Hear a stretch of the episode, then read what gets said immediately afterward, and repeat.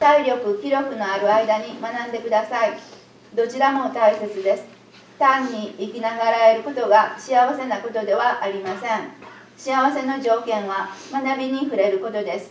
学びに触れて学びで言われていることを素直に実践することです。それがない人はどんなに満たされた人生であっても本当の人生には巡り合えないです。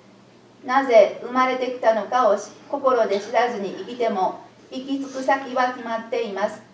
なぜ生まれてきたのかを心で知らずでは地獄から出て地獄へ帰る循環から自分を解き放していけないからです。本当は地獄など存在しません。地獄は愛を本当の自分を捨て去った私たちが作ったものです。私たちは地獄という苦しみの世界を自分たちで作り上げてそこへ自分たちを沈み込ませたという愚かなことをやってきました。愛を本当の自分を捨て去った。つまり私たちは愛から出てきてしまったのです。